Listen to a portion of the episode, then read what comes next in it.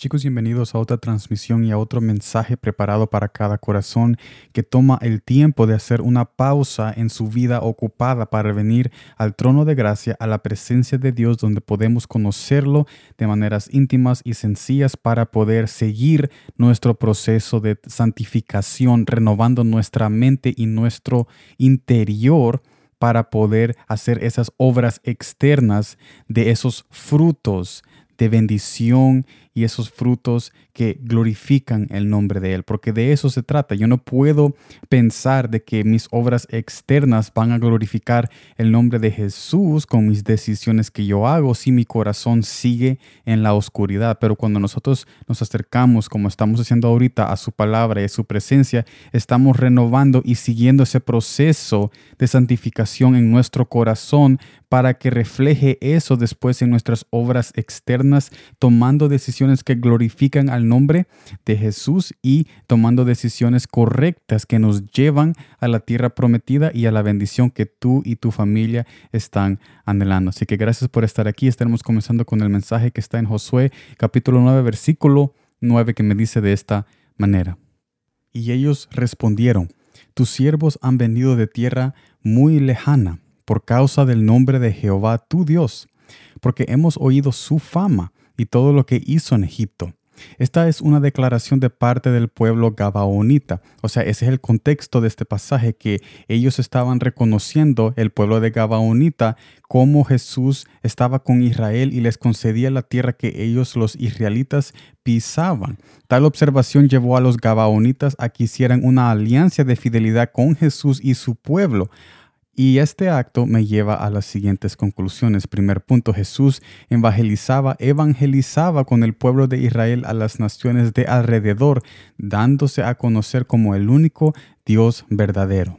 Cada vez que Jesús conquistaba una tierra usando a su pueblo y hacía engrandecer a su nación, Él estaba dando un mensaje de que Él era el único Dios verdadero.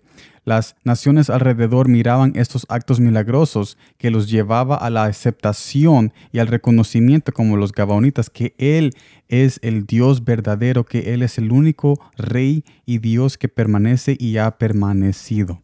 Segundo punto, Jesús también nos invita a reconocerlo como el único Dios.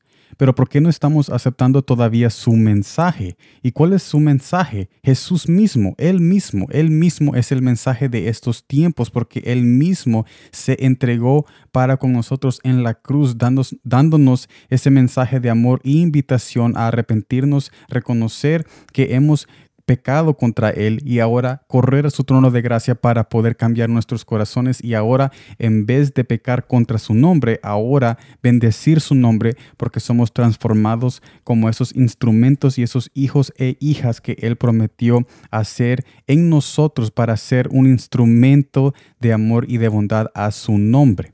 Entonces, cualquiera puede creer este mensaje. Todo el mundo cree en Jesús, todos pero en realidad tú y yo estamos aceptando su mensaje, aceptando lo que Él está diciendo a través de su Hijo Jesús, a través de la cruz y su palabra, estamos aceptando ese mensaje.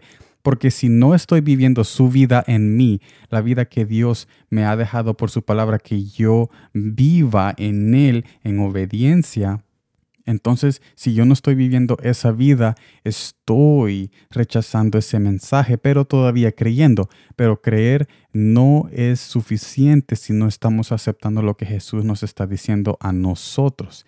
Entonces estoy esperando con ese pensamiento de no creer en su mensaje, estoy diciéndole a Jesús, yo quiero algo más que me convenza para creer algo que las naciones curiosamente extranjeras de los tiempos antiguos no hicieron. Los gabaonitas no le dijeron a Jesús, queremos ver más milagros, queremos ver más obras para creer. No, ellos vieron las obras disponibles a ellos en esos momentos y reconocieron y después fueron fieles a Jesús y a todo lo que Jesús les dijo a los israelitas que hicieran en obediencia. Ahora los gabaonitas eran parte de esa obediencia por la alianza que ellos hicieron. Entonces la pregunta para terminar este mensaje es, ¿somos nosotros menos que los pueblos extranjeros de los tiempos antiguos que ellos sí reconocieron de las primeras señales y los primeros mensajes que Jesús estaba dando a través de Israel y nosotros que tenemos a Jesús como el mensaje y la cruz como el mensaje de amor y invitación para nuestras vidas,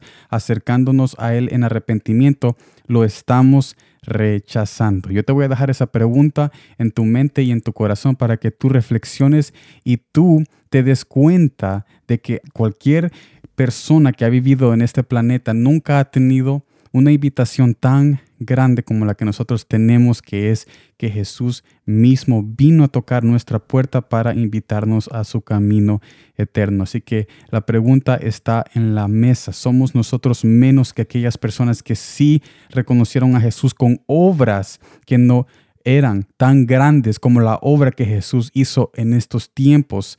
Que es morir por nosotros. Así que espero de que este mensaje haya como conmovido tu corazón y haya puesto a pensar tu mente para que tú reflexiones y tomes esta decisión hoy en aceptar su mensaje y no solamente creer, sino que aceptar su mensaje y vivir una nueva vida en Jesús. Gracias por estar en esta transmisión de Pausa Divina. Ya tenemos el mensaje preparado para el día de mañana en el nuevo video de palabras con Sal en nuestro canal de YouTube. Te espero mañana y como siempre, gracias por el tiempo.